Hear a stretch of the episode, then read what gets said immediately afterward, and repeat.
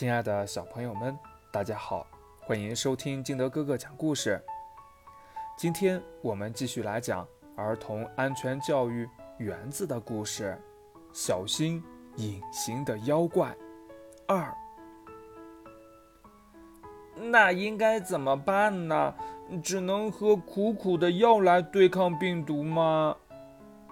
园子想到自己之前生病时喝的药的味道，眉头皱了起来。被病毒感染后生病了，就要根据情况去医院，在医生的建议下吃药、打针等消灭病毒。妈妈回答说：“不过。”也不是接触了病毒就一定会被感染。我们身体里有一支叫做免疫系统的军队，他们会跟细菌、病毒等致病源做斗争，抵抗外来入侵者的袭击。有时免疫系统打不过这些细菌、病毒，战斗失败了，我们的身体才会表现出来生病。所以。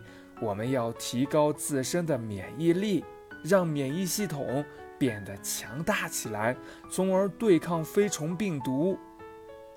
妈妈看到园子的餐盘里剩了一些青菜，继续说道：“园子要多吃蔬菜，饮食均衡才能增强免疫力。”园子嘟着嘴说：“嗯，可是我不爱吃蔬菜。”他们没有肉好吃，我已经吃饱啦。说完，他就跳下餐椅，跑去玩了。